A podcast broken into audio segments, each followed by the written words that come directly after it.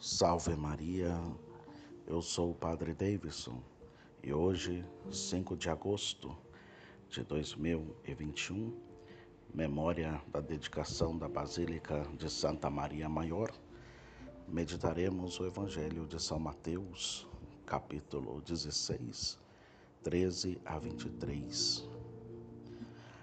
A Basílica de Santa Maria Maior foi construída no alto do Monte Esquilino, uma das sete colinas sobre as quais Roma foi fundada.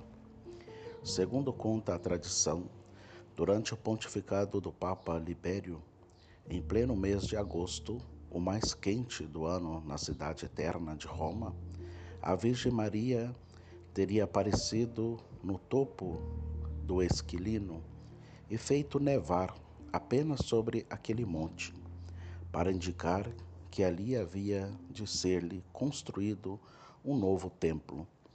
É por isso que esta basílica recebe também o nome de Nossa Senhora das Neves, como foi chamada durante vários séculos.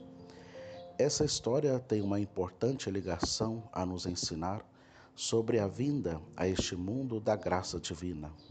Sobre a terra árida e estéril do pecado, Deus faz nevar como por um milagre, o floco puríssimo da Virgem Maria, a Imaculada Conceição, que com sua presença angelical é como um manto de amor a Deus a cobrir a aridez dos pecadores.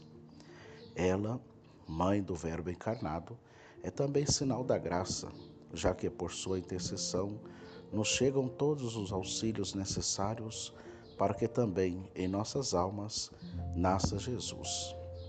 É muito significativo, neste sentido, que no altar central desta basílica se encontrem as relíquias do presépio, naquela humilde manjedoura em que Cristo teria nascido, símbolo expressivo de que no coração da cristandade, na cidade em que Deus quis assentar a cátedra perpétua de São Pedro, está presente a Virgem Santíssima em cujo seio foi gerado, segundo a carne, o nosso Redentor, e por cuja intercessão o mesmo Salvador quer ser gerado misticamente em nossas almas. Que ela, a Virgem Maria, saúde de todos os povos cristãos, nos guarde sempre sob a proteção do seu manto puríssimo e nos alcance, por seus méritos e preces, uma perfeita pureza de corpo e alma a fim de que a fim de podermos sair sem culpa deste mundo pelo auxílio daquela que nele entrou sem mancha de pecado. Que assim seja. Amém.